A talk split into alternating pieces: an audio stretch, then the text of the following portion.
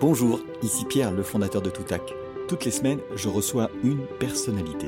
La cheminée est allumée, on est sur une péniche au bord de la Seine et c'est une discussion à bâton rompu autour d'un moment qui a changé leur vie ou le cours des choses. Mon podcast, il s'appelle Déclic. C'est une seule prise, zéro montage, zéro coupe. Un déclic dans notre vie, on s'en souvient. Il prend de la valeur avec le temps parce qu'il est porteur d'enseignement et comme une Madeleine de Proust, à certains moments, il revient. Une date, un visage, un geste remonte à la surface et quand on en parle, la voix change et se raffermit tant le souvenir est vif. Alors, dans le désordre, vous entendrez parler de vaches, de rupture de négo, d'araignées rouges et de bien d'autres choses. Bonjour, il est 11h55 aujourd'hui. Nous avons un fait un feu de cheminée. L'eau de la Seine qui est devant nous est assez agitée. Eh bien, c'est l'automne. Je m'appelle Pierre et suis le fondateur de Toutac qui crée des podcasts dédiés à la formation et la communication par la voix et produit des clics, ce moment où tout bascule. Dans le fauteuil à côté de moi, nous accueillons Christiane Lambert. Bonjour Christiane. Bonjour. Merci d'avoir accepté cette discussion. Tu as un parcours d'agricultrice qui commence très tôt, à 19 ans. Et après avoir mené une exploitation de vaches dans le Cantal, tu t'installes avec ton mari dans le Maine-et-Loire, à Bouillé-Ménard. C'est ça. Où tu développes une exploitation d'élevage de porcs avec une centaine d'hectares pour leur nourriture. C'est ton mari qui est présent sur l'exploitation car une partie de ton activité professionnelle, elle est à Paris ou partout où tes missions te mènent. Euh, car en effet, très tôt, dès 20 ans, tu as en même temps que ton exploitation un engagement syndical au Centre des jeunes agriculteurs, puis à la FNSEA, dont tu prends la présidence en 2017. Et en 2020, tu deviens aussi présidente de la COPA, le plus important syndicat agricole européen. Voilà, alors j'aimerais te poser une question avant de parler du déclic que tu as retenu, pour commencer. Je me suis dit, mais quels, sont les moments que tu recherches quand tu retournes dans ton exploitation le vendredi ou le jeudi soir? Je me suis dit, mais est-ce qu'il y a une respiration, une lumière que tu retrouves en arrivant chez toi et finalement que tu attends? De retrouver et que tu as envie de retrouver J'aime la fin de semaine quand je retourne à la maison. J'aime euh, prendre le train, me dire que ça y est, je vais voir Brequet, euh, trois quarts d'heure de voiture dans un paysage super, puisque c'est le bocage angevin. Et euh, un petit stress euh, positif dans la voiture quand j'arrive tout près de la maison, à 3 km, à 2 km, et puis que je découvre l'exploitation, la maison, que j'ai plaisir à retrouver. Le chez-soi, c'est quelque chose de particulier. Puis je sais que là, je suis dans un cocon. Je, J'évite de sortir le week-end. Je suis assez casanière le week-end. Je travaille beaucoup pour mes dossiers. J'aime cuisiner. J'aime aller faire un tour dans l'élevage. Travailler avec Thierry, euh, qui est. qui est ton mari? Qui est mon mari. Et euh, mon idéal de vie, c'était justement d'avoir une vie de mère de famille euh, à la maison et à travailler dans l'exploitation avec mon conjoint. Donc, vous voyez, j'ai réussi la famille et l'exploitation, mais les responsabilités que j'ai prises ensuite m'ont attiré ailleurs.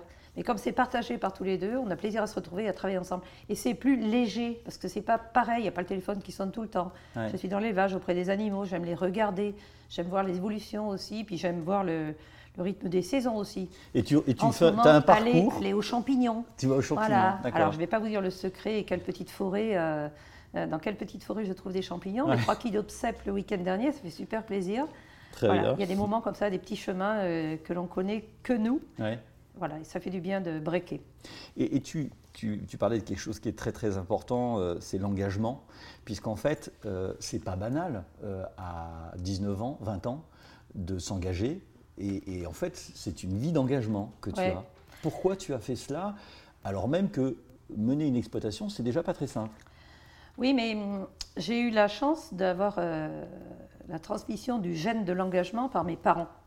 Mes parents étaient tous les deux euh, militants, engagés aux jeunesses agricoles chrétiennes. Euh, papa responsable des garçons, maman responsable des filles. Donc le gène de la responsabilité, j'ai eu très tôt. Mm. J'étais déléguée de classe euh, plusieurs fois. J'étais capitaine de l'équipe de handball à l'école. Et puis après, très vite, à 19 ans, j'étais présidente du centre cantonal des jeunes agriculteurs parce qu'on mm. a relancé une équipe et ils m'ont dit Allez, toi, tu, es dynamique, tu parles bien, vas-y, on, te met devant. Mm. Et en fait, c'est comme ça. Ma maman avait des responsabilités. Et chez nous, c'était quelque chose d'assez naturel que de s'engager, puis d'assumer, d'être responsable d'un collectif. Hmm. Donc voilà comment ça a commencé. Et puis une équipe dans laquelle je me suis sentie bien, et puis surtout des personnes qui m'ont euh, influencée. La première assemblée générale des jeunes agriculteurs à laquelle j'ai participé dans le Cantal, mm. il y avait à la tribune deux Michel. Michel Tessédou, agriculteur dans le Cantal et qui était euh, président national des JA, mm-hmm. et puis Michel Faux, euh, qui, était qui, était qui, a été président lui aussi. Indéniablement, ces deux personnalités ont, marqué, ils étaient éloquents, et la force de la parole devant une assemblée générale à 300 personnes, comment ils arrivent à captiver l'auditoire, hmm. à donner envie, à, prôner, à prêcher l'optimisme, c'est quelque chose de super intéressant. Et je trouve que cette communion par la parole est quelque chose de, très important. Donc j'ai été séduite, c'est vrai, par euh, cette capacité de, militants à emmener toute une génération de jeunes en disant il y a un bel avenir, voilà, on trace le chemin. Tu, il faut tu voulais donner aussi, porter une vision. Tu te disais oui, alors ça c'est aussi parce que quand j'étais à l'école d'agriculture, au lycée agricole, plein de gens disaient mais non, tu ne sois pas agricultrice, c'est un métier difficile, euh, tu es douée, tu des capacités, euh, fais autre chose, conseiller de gestion, prof. Euh, mais non, sois pas agricultrice. Mes maîtres de stage en exploitation agricole me disaient toujours Mais non, Christiane, fais autre chose. quoi. Alors que moi, à l'âge de 8 ans, j'avais décidé d'être agricultrice parce que je voyais mes parents épanouis dans leur métier, hmm. enthousiastes et vraiment. ce qui n'est quand même pas toujours le cas pour les agriculteurs. Oui, c'est vrai, mais justement, ça c'est vachement déterminant. C'est-à-dire que le hmm. fait d'avoir des parents qui bossaient énormément, qui avaient une toute petite situation, hein, hmm. petite exploitation, et qui ont beaucoup travaillé à une période où beaucoup d'agriculteurs ont construit, développé, il y a eu une promotion individuelle et collective qui a été formidable à, à, ce moment-là, dans les années 60. Et moi, j'ai été élevée avec cette, cette idée de l'optimisme de combat, c'est-à-dire qu'on s'en sort, il faut se battre, mais il y a du mieux. Hmm. Et je trouve que c'est très intéressant pour euh, les enfants quand ils sont élevés dans cet état d'esprit-là. Et moi, ça m'a donné le plaisir de travailler, euh, la satisfaction du travail accompli et du travail bien fait mais aussi le sentiment de, de, pouvoir faire ça et être utile aux autres. C'est-à-dire que la porte était toujours ouverte chez nous pour rendre service, donner un coup de main, que ce soit mon père ou ma mère, c'était comme ça. Ils prenaient sur leur temps perso, ils étaient dans cet état d'esprit. Et donc on a été élevés là-dedans, et mes, frères et sœurs aussi. Mais est-ce que tu trouves que cette notion d'engagement, euh, il, est encore présent aujourd'hui dans les, dans, dans, dans les générations d'après? Je te dis ça aussi par rapport à moi. J'avais des parents qui étaient extrêmement engagés. Et quand je me regarde ou nous regarde, parfois je me dis est-ce qu'on a vraiment eu ce même niveau d'engagement? Est-ce que cette transmission s'est faite? Alors, ma génération, oui. Euh, nous avons ce, niveau d'engagement parce qu'on l'a hérité de nos parents qui étaient comme ça. Les plus jeunes aujourd'hui euh, s'engagent, mais, mais, différemment. C'est-à-dire que ce mm. sont des engagements euh, pour des causes plutôt que dans une organisation. Ils s'engagent mm. pour des causes, pour une, quelque chose qui les branche à un moment. Ça peut être aussi des moments d'engagement, pas forcément dans la durée. Donc c'est un engagement perçu différemment. Pour certains d'entre eux, il y a euh, un intérêt à le faire, pour d'autres c'est totalement désintéressé. Mm. Par contre, on voit bien que la notion de temps passé à l'extérieur, la notion de disponibilité, euh, la capacité à se faire engueuler aussi, hein, parce que mm. c'est aussi ça, quand on est responsable, tout le monde ne l'aborde pas de la même façon. Mm. Et ce sont des sujets sur lesquels on réfléchit à la FNSEA, justement parce que comme on a besoin de, responsables costauds sur les dossiers, engagés, négociateurs, euh, communicants, il faut être à la fois négociateur, communicant, représentant, etc. Euh, on a des aspirations aujourd'hui de gens différents.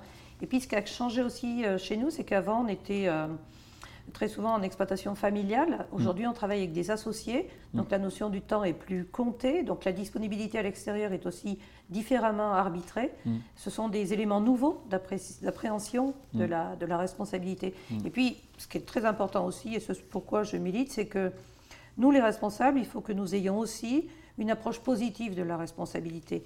J'ai côtoyé des responsables qui ne parlaient que négativement de ce qu'ils faisaient. C'est dur, on n'est jamais chez soi, on se fait engueuler. Quand on dit ça, on ne donne pas envie aux gens d'être responsables. Et quel est ton plaisir, toi, alors? Parce que tu, les responsabilités, tu les cumules entre le départ au Centre national de jeunes et puis après la FNSEA, maintenant au niveau européen.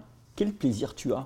Mon plaisir, c'est de travailler sur des sujets qui ont trait à l'agriculture au sens large l'alimentation, l'environnement, la biodiversité, euh, tous les sujets liés à l'agriculture, le territoire, mais aussi l'engagement, de travailler sur des projets concrets et d'avoir des avancées sur les dossiers. J'aime quand les dossiers sont portés, qu'ils avancent, puis qu'on passe à autre chose et qu'on enchaîne les dossiers. Mm. J'aime les moments collectifs. Je suis quelqu'un de, qui aime la, communion autour d'un objectif. Quand j'étais jeune, j'allais... Euh, au stade Geoffroy Guichard pour supporter l'équipe de foot, la Saint-Etienne. Et c'était des vrais moments de, bonheur. Je suis chrétienne, je pratique, je vais à la messe. Quand je vais à la messe et qu'on chante tous ensemble, c'est aussi un moment de communion. Mm.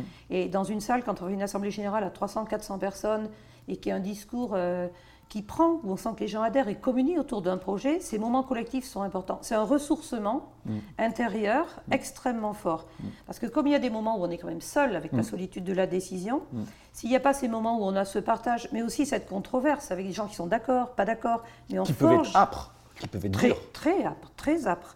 Mais on forge une décision en écoutant tout le monde et en se disant, voilà, le consensus, on le trouve là, et maintenant on le porte tous ensemble, et je suis le porte-parole pour emmener vers telle ou telle euh, décision.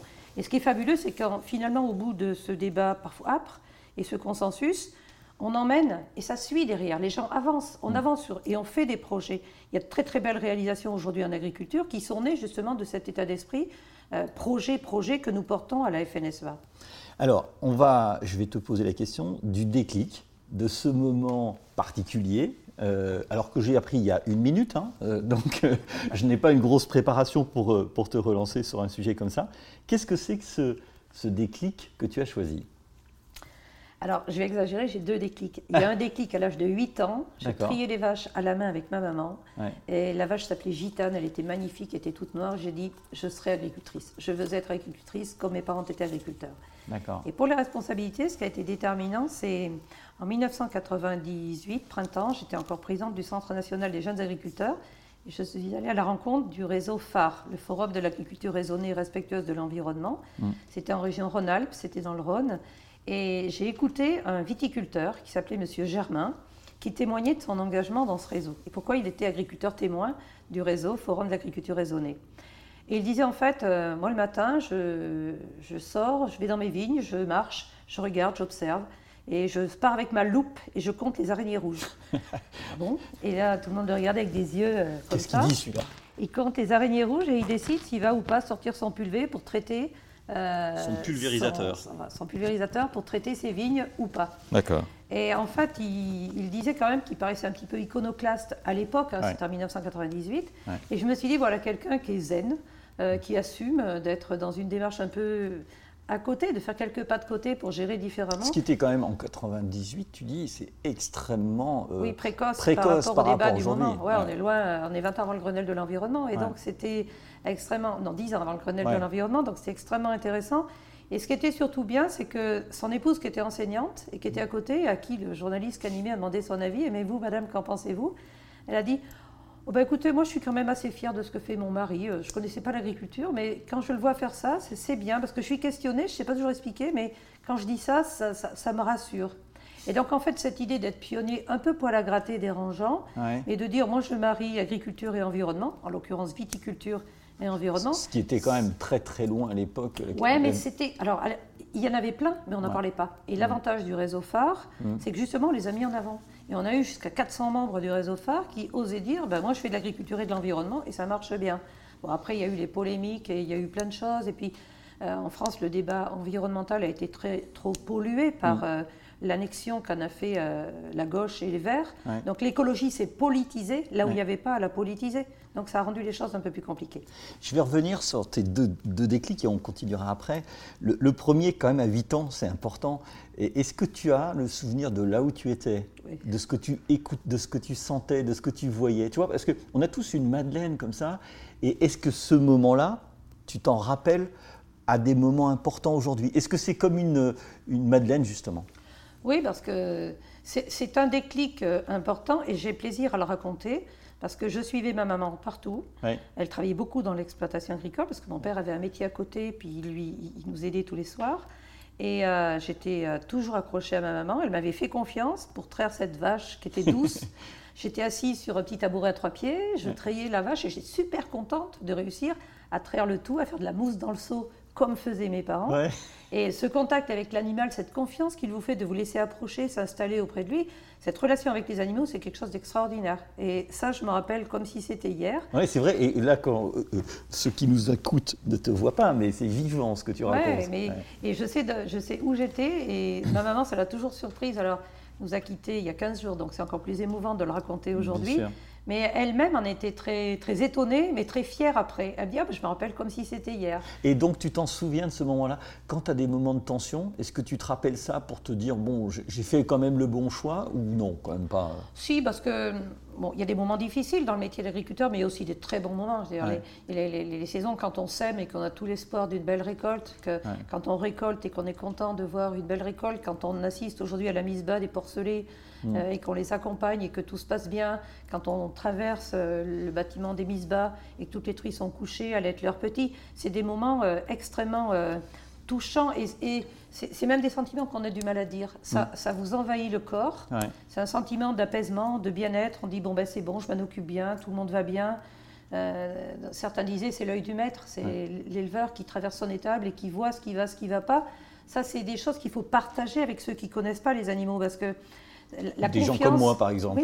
Eh oui, mais la confiance avec un animal, ça se gagne, ça ne s'impose pas. Et c'est l'addition de petites choses du quotidien. Et c'est pour ça que cette co-construction de la relation avec les animaux, elle est, elle est passionnante pour les éleveurs. Et ça, c'est moi, moi j'adore être dans les bâtiments, regarder les animaux dormir, euh, ruminer quand c'est les vaches, être tranquille, souffler, nous regarder avec des yeux comme ça, puis se rendormir. Enfin, c'est des moments super. En tout cas, tu donnes envie de, de mieux connaître ton métier. Ça, c'est... Alors, le deuxième déclic que tu évoques, donc, c'est la rencontre avec cet homme qui est en avance. Hein. Euh, en quoi ça a été déterminant pour toi pour la suite? J'étais euh, jeune agricultrice, présidente du Centre national des jeunes agriculteurs, et je me suis dit, euh, quand j'ai fini mon mandat, c'était euh, quatre mois après, mm. notre exploitation agricole, éleveur de porc et de grandes cultures, mm. va rentrer dans ce réseau. On va militer dans ce réseau, on va mm. ouvrir notre exploitation, nous aussi, pour la faire visiter à toutes sortes de publics et montrer ce qu'on fait pour, dans une exploitation porcine, alors controversée hein, sur agriculture et environnement, le porc avait plutôt une image négative, je me suis dit, nous, nous avons toujours été attachés à avoir une exploitation propre, nickel, respectueuse de l'environnement, des normes environnementales, directive nitrate et tous nos sujets compliqués. Mm. Et on va le faire. Et en fait, à l'automne 1998, avec Thierry, mon mari, nous mm. sommes rentrés dans le réseau phare mm. et on a ouvert notre exploitation.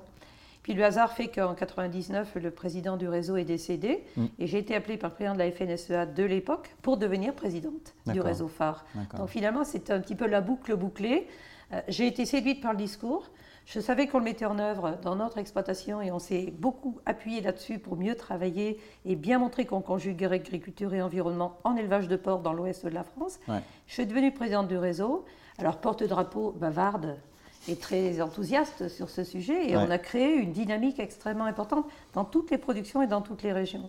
Et comment tu fais pour euh, euh, parler à tes collègues de cela? Parce que sans rentrer dans, des sujets aussi complexes, faire évoluer l'agriculture. Toi, tu as un élevage de porc qui, est aussi un élevage euh, qui est compliqué, qui n'est pas toujours bien vu par rapport à l'agriculture, ainsi de suite. Comment tu amènes tes, euh, ou à l'environnement plutôt, comment tu amènes tes collègues à faire ce chemin que tu as fait, toi? Ce qui est très important, c'est d'allier euh, la volonté de le faire, c'est-à-dire l'objectif, le pourquoi. Le pourquoi est largement aussi important que le comment. Mm-hmm. Le faire parce que c'est nécessaire pour l'environnement où on vit, c'est nécessaire pour la planète, c'est nécessaire pour être compris de l'opinion qui est en attente aujourd'hui par rapport à ces sujets. Et c'est aussi le sentiment d'être moins critiqué, challengé par l'extérieur et comme je le fais dans mon exploitation, comme nous le faisons avec Thierry dans notre exploitation, tant sur la partie élevage que sur la partie culture, on montre que c'est possible. Et c'est donc la communication par la preuve. Je le fais chez moi. Tu n'es pas d'accord? Mais regarde, chez moi j'y suis arrivé. Certes, j'ai mis un, deux ans, trois ans pour y arriver, mais aujourd'hui, nous y sommes arrivés. Il faut avoir l'idéal accessible et quand on le fait soi-même, on est plus crédible. Vous savez, c'est un peu comme euh, le ministre de l'Agriculture en ce moment, qui est ingénieur agronome, Bruno, Julien de Normandie. Euh, quand il développe un sujet agricole et qu'il y a de la controverse un peu idéologique ou politique, il ramène à des réalités agronomiques d'ingénieur agronome. Ça, pose le débat de façon différente. Mon atout, c'est que je suis agricultrice professionnelle, hmm. euh, au travail avec mon mari tous les week-ends. Je sais ce qui se passe dans mon exploitation et je sais expliquer techniquement pourquoi et comment on a réussi à le faire chez nous. Et est-ce qu'aujourd'hui, euh, cette adaptation que tu as réussi à faire, donc c'était il y a 20 ans en fait, euh, est-ce que tu, tu, vois des balises euh, importantes qui se sont passées depuis 20 ans, qui nous ont fait progresser. Et est-ce que tu vois les balises qui vont venir? Est-ce que tu te dis, OK, moi je suis présidente de la FNSEA, je pense qu'on a ces moments-là qu'il faut qu'on construise et peut-être même par rapport euh, aux agriculteurs, mais aussi par rapport à l'opinion publique. Est-ce que tu vois ces, ces oui, moments-là? il y a eu plusieurs étapes. Alors, bon, d'abord, malheureusement, en France, le débat euh, écologique a été annexé par les écologistes et la gauche, qui a été une erreur. Cette politisation euh, n'a pas facilité les choses, ni pour les chefs d'entreprise. tu dis l'écologie, elle n'est pas de gauche. Elle est... Non, elle est, elle est universelle. Mm. C'est pour tout le monde, l'écologie. L'écologie, elle n'appartient pas à un parti politique. Donc, et même ça a bloqué euh, en son temps le MEDEF de l'époque, mm. parce que c'était justement la gauche qui le portait. Donc ça, c'est quelque chose de très important. Ensuite, indéniablement, il y a eu euh, le Grenelle de l'environnement, qui a mm. été un, grand, grand moment de débat dans les années 2007. Mm. Euh, il y a eu ce moment-là qui a été aussi un engagement dans tous les domaines, hein. plus de bio, de biodiversité, plus de local, plus de ci, etc. Ça a été un élan maladroitement présenté, parce que quand on a dit 20% euh, euh, de bio demain matin dans les cantines, on a ouvert les portes au bio étranger, mais on n'a mm. pas favorisé la filière bio française. Mm. Donc, il y a une confusion. Il nous fallait du temps, en fait. Bien sûr. Mm. Ce qui caractérise les transitions, c'est qu'il faut du temps. Et en agriculture, des temps longs. Et on sème une fois par an, on récolte une fois par an. Quand on décide de changer un itinéraire culturel, c'est pas en trois semaines comme on change la devanture d'un magasin. C'est une année de travail pour changer son assolement ou ses rotations. Donc 2007, Ensuite, il y a eu euh, des lois importantes, comme la loi biodiversité en 2013. Et là, la FNSEA, ça s'est fait sans que personne ne s'en rende compte, mais on a voté à l'unanimité l'adhésion à la SNB, la stratégie nationale de la biodiversité. La FNSEA, qui était présentée comme le syndicat qui ne s'occupait pas d'environnement, mm. on était à fond dedans et on a voté ceci. Ensuite, il y a eu euh, tous les débats qui sont arrivés avec la participation au COP, donc mm. la COP 21 à Paris, mais toutes mm-hmm. les COP d'avant où nous étions, et on a senti monter ce sujet climat. Et peu à peu, nous nous sommes euh, appuyés sur ces réalisations-là et avec le débat des États généraux de l'alimentation il y a deux ans, nous avons également été très présents pour dire tous ces efforts qui sont demandés aux agriculteurs français de traçabilité, d'hygiène, de sanitaire, d'environnement, on va le faire. Mais un, il nous faut du temps, de l'accompagnement, y compris financier. On ne peut pas faire de la rénovation thermique des bâtiments en subventionnant et ne pas accompagner l'agriculteur pour faire aussi ces rénovations thermiques et autres. Et puis, il ne faut pas qu'il y ait des produits qui rentrent d'autres pays qui ne respectent pas les mêmes règles. Sinon, c'est très pénalisant. C'est un point qui me semble important et que je mets sous le mot de complexe. J'ai l'impression, à t'écouter, puis quand on lit tout ce qui se dit, c'est que l'évolution de notre agriculture, l'écologie, ce sont des, sujets, ou la PAC, l'évolution de la PAC, sont des sujets incroyablement complexes.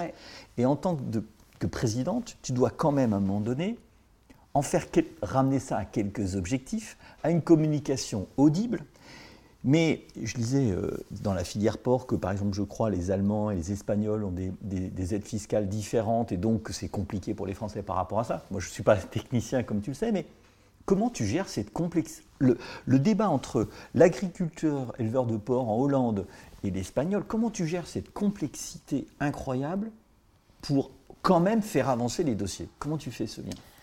D'abord, il faut travailler beaucoup pour lire, rencontrer et comprendre ces réalités. Il faut très bien le maîtriser mm. pour pouvoir l'expliquer simplement. Un ancien directeur des jeunes agriculteurs disait Ce qui se conçoit bien s'énonce clairement et les mm. mots pour leur dire arrivent aisément. Mm-hmm. C'est la formule. Et donc, euh, ce qui m'a beaucoup aidé, c'est d'avoir des enfants petits quand j'étais en responsabilité mm. et expliquer à Guillaume et Thibault, mes deux garçons euh, petits à l'époque de mes responsabilités, mes sujets compliqués de présidente du CNGA. Tu voulais en sorte qu'ils comprennent et qu'ils. Oui, qu'ils hein suivent et qu'ils comprennent pourquoi. Et après, quand je côtoie des amis qui sont absolument pas agriculteurs, comment je leur explique simplement les sujets complexes. Et ce qui est gratifiant aujourd'hui, c'est que quand je, quand je suis interviewée sur un plateau euh, télé et que j'explique simplement des choses compliquées, mm et que les gens disent Ah ben tiens, avec Christiane, on comprend. Voilà. C'est-à-dire qu'il faut tout appréhender, tout, tout, avoir en vision panoramique, extraire l'essentiel et dire Voilà, je vais l'expliquer avec ces mots-là, compréhensibles par des gens qui n'y comprennent rien. Mais vous savez, euh, moi, je, vois aujourd'hui sur la politique agricole commune, étant président du COPA aujourd'hui à Bruxelles, il y a très très peu de journalistes et de très jeunes journalistes qui connaissent l'histoire de la politique agricole commune. 1957, mm. le traité de Rome. Objectif Nourrir les Européens. Nourrir. Souveraineté alimentaire. Qui mm. s'en rappelle mm. Aujourd'hui, il vous parle de la PAC que sur le volet environnemental. Mm. Mais la PAC, elle a d'abord été faite pour produire l'alimentation et pour pas dépendre du Canada, des USA, qui étaient prêts à nous inonder de leurs produits.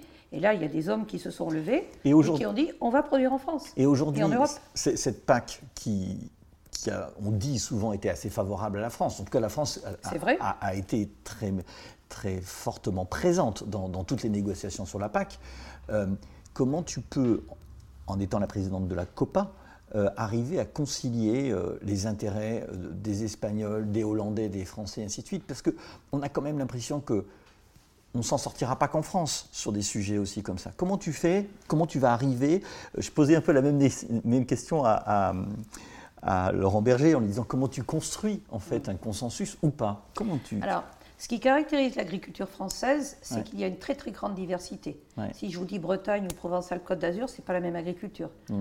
Euh, idem si je vous dis Bosse ou si je vous dis euh, Massif Central. Mm. Le dénominateur commun, c'est que ce sont des agriculteurs, chefs d'entreprise, qui engagent leurs capitaux personnels, qui travaillent dans leurs exploitations et qui ont euh, l'envie d'entreprendre. C'est ça la caractéristique d'un agriculteur. Grand, moyen, petit, animal, végétal, c'est ça. Ancrage territoire, envie d'entreprendre.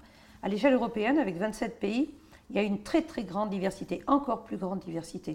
Mais c'est quand même travailler avec du vivant, produire l'alimentation, trouver les solutions par rapport au territoire dans lequel on se trouve. Et dans mon bureau, j'ai aussi bien un responsable, un vice-président croate euh, qui a 5 hectares, qui fait des plantes médicinales et aromatiques, mais qui a 7 magasins, 10 salariés, et quelqu'un qui a 16 000 hectares euh, dans un autre pays. C'est très, très, très différent. Le dénominateur commun, c'est porter la production d'alimentation, l'autonomie alimentaire, la capacité à, nourrir les Européens, mais aussi à exporter, parce que certains pays ne peuvent pas produire toute leur alimentation. Mm. Donc nous sommes Et c'est une des forces de la France, cette exportation agricole Voilà, c'est une exportation de la France, alors qu'elle est un peu en train de régresser, parce que les autres pays avancent à vitesse grand V. Hein. Euh, les Russes qui nous achetaient notre blé, aujourd'hui produisent du blé et le vendent à notre place dans le bassin méditerranéen. D'accord. Donc la concurrence entre pays est très forte. Et ça aussi, c'est quelque chose qu'il faut expliquer à l'opinion. Un certain nombre de personnes en France nous disent, mais pourquoi produire autant pour exporter Ça sert à rien. Eh oui, mais allez dire aux Égyptiens qui ont seulement 5% de leur surface cultivable, le reste c'est du désert, hmm. alors qu'ils ont 85 millions d'habitants, plus hmm. que nous, qu'ils ne vont pas pouvoir compter sur le blé français, hmm. ça serait quand même égoïste. Quand Beyrouth a eu le port, l'explosion au port de Beyrouth, et que la semaine suivante, la France a été capable de mobiliser un bateau de 500 tonnes de blé, c'est la France qui l'a apporté. Et le président Macron a pu faire de la diplomatie économique parce qu'on a eu cette capacité. Donc les sujets sont complexes, mais il faut arriver à les expliquer sur des exemples concrets comme ceci, compréhensibles par tout. Regardez ce qui se passe en ce moment. Euh, le confinement revient. Une interview ce matin, une journaliste. Madame Lambert, est-ce qu'on va avoir une autre pénurie? Mais non, on n'aura pas, de pénurie. Mais il n'y en a pas eu déjà la première fois. Il n'y en a pas eu la première fois. Les agriculteurs français ont répondu. Hmm. On est là. Hmm. Il n'y aura pas de pénurie. Arrêtez de paniquer. Il n'y aura pas de pénurie. Mais hmm. n'achetez pas 30 kg de sucre le même jour. Ou de papier toilette. Alors ça aussi, papier toilette, ça c'est un truc, euh, ça mériterait une, étude euh, sur le divan là. C'est incroyable.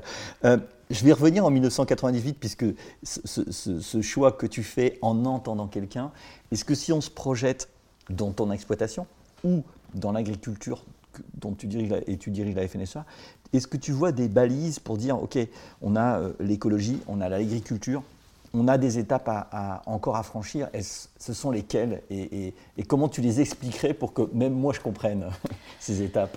Alors, on a, hum, il y a eu beaucoup d'évolutions. Le, Grenelle de l'environnement en 2007 a généré pas mal de choses et beaucoup d'initiatives locales. Mhm. Euh, il y a eu ensuite un certain nombre de débats sur euh, la, loi biodiversité, avec beaucoup de débats qui sont devenus très compliqués sur l'usage des produits phytosanitaires. Mhm.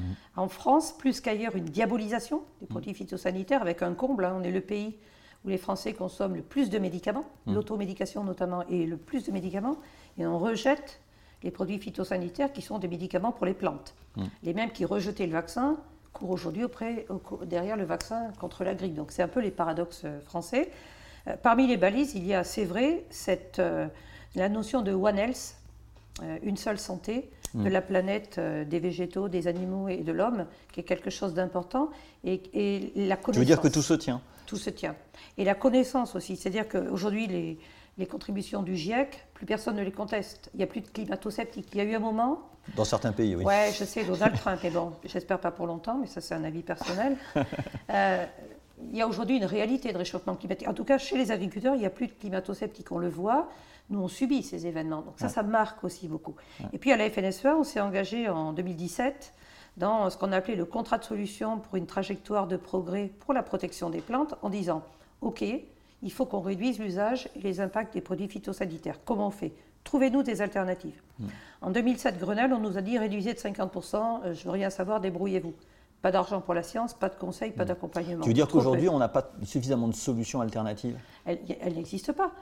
dans, certains domaines, elle n'existe pas. Ça a été même dit hier au Sénat par le ministre de l'Agriculture et un certain nombre de sénateurs. Pour remplacer les néonicotinoïdes, il n'y a pas d'alternative efficace. Hmm. Donc quand il n'y a pas d'alternative efficace, ça veut dire débrouillez-vous sans rien, donc on abandonne la production. Et là, il faut ramener le sujet développement durable et non pas écologie, écologisme. Hmm. C'est économique, social, environnemental. Un compromis. Mais comment tu la fais culture passer du compromis. Ah, mais comment tu fais passer ce message-là à des plus jeunes qui n'ont pas la connaissance euh, complexe hein, de dire les nicotinoïdes euh, ne, peuvent pas être remplacés euh, Eux, ils disent Ok, d'accord, mais ça fait 20 ans qu'on nous dit ça. comment tu vas emmener les gens vers ça? La science.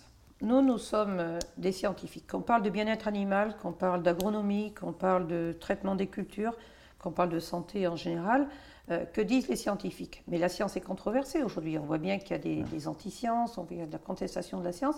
La science est challengée. Et donc, euh, je pense qu'il faut aussi partir du vécu terrain.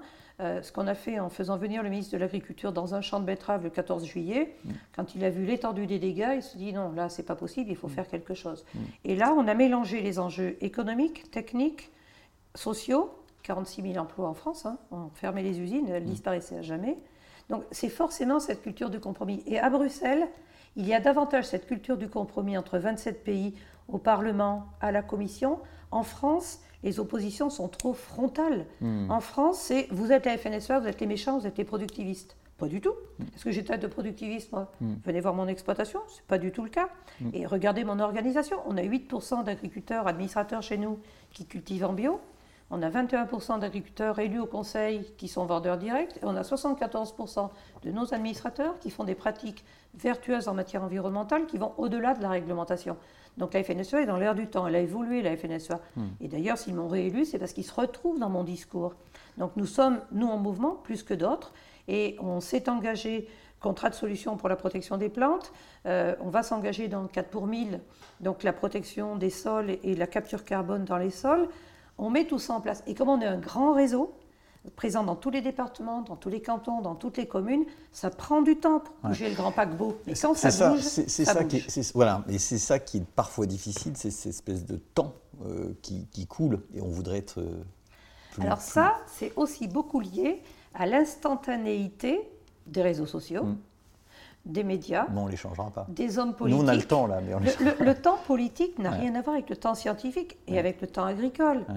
Euh, quand un président de la République dit euh, en deux ans, je veux supprimer tel et tel euh, glyphosate, par Mais est-ce que ce n'est pas un moyen aussi de, de donner l'impulsion dont on a besoin Alors, il faut donner des impulsions, mais en, donnant des impulsions, il faut en même temps dire, en même temps, il faut du temps. Une transition, quand on évoque le mot transition, il y a la notion de temps derrière. Mm. Il faut aller d'un point A à un point B.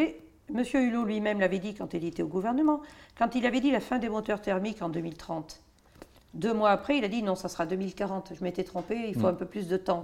Mm. Donc euh, attention aux effets d'annonce par rapport au temps politique qui ne tiennent pas compte du temps scientifique. Et pour nous, le temps scientifique, c'est dire que les scientifiques trouvent les solutions pour avoir des produits alternatifs et des méthodes plus douces avec moins d'impact, et tous les agriculteurs l'adopteront. Je donne un autre exemple. On parle de bien-être animal. et, attention, parce qu'on se dirige vers la fin. Alors, bien-être animal, il faut faire ci, faire ça. Il y a 10 ans, même, même il y a 3 ans, on ne trouvait pas euh, chez les marchands de matériel agricole les équipements dont on a besoin pour le bien-être animal.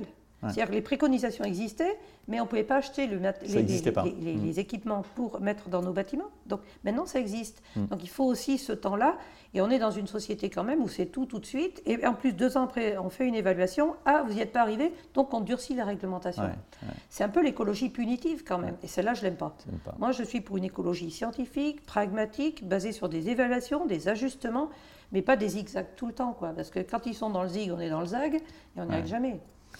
Écoute, merci beaucoup. Alors, avant de, de, se quitter, je voulais te poser la question traditionnelle, c'est si tu souhaitais euh, entendre quelqu'un dans le podcast Déclic et qui serait assis à ta place, ça serait qui? Ah bon, Il y a quelqu'un que j'ai adoré, c'était aussi en 1998, c'est Aimé Jacquet. Ah, Aimé Jacquet. Je suis fan de foot, il était sélectionneur de l'équipe de France. Il y a eu des papiers horribles, y ah compris dans l'équipe. Surtout dans euh, l'équipe. Besogneux, il a construit une équipe, il a donné confiance à ses joueurs, il leur a dit Vous pouvez le faire, la victoire est en vous, même si c'est un slogan d'une grande marque. Hmm. Et franchement, il a réussi. Aimé Jacquet, le besogneux, le rural, le terrien, celui qui sait qu'il faut du temps. Et quand au soir de la victoire, mm. sur TF1 à 20h, il a expliqué, moi je suis un paysan, moi je suis un rural, je suis un terrien, je sais qu'il faut du temps. À ces journalistes qui me disaient tout de suite, alors vous allez gagner, alors vous allez gagner, j'ai laissez-les grandir, laissez-les grandir, laissez-leur le temps, ils vont faire de belles choses. Ben voilà, voilà On n'a pas beaucoup cru au début et à la fin, c'est vrai il est charismatique, mm. méthodique, c'est un homme qui inspire confiance, il a mis ses joueurs en confiance. Et moi qui suis très attachée au coaching, quand on est leader, il faut regarder comment on entraîne les gens. Je trouve que c'est un témoignage remarquable. Eh bien écoute, je vais le contacter et j'espère qu'il acceptera de venir. Avec plaisir. Merci beaucoup de, ce temps et puis euh, à bientôt. À bientôt. Voilà, cet épisode de Déclic produit par Toutac Pro est terminé. Si vous en êtes là et que vous l'avez aimé, laissez des commentaires et une notation sur votre plateforme d'écoute préférée ou laissez-moi un commentaire sur LinkedIn. Je me ferai un plaisir de vous répondre. Rendez-vous toutes les semaines pour un nouveau déclic. À bientôt.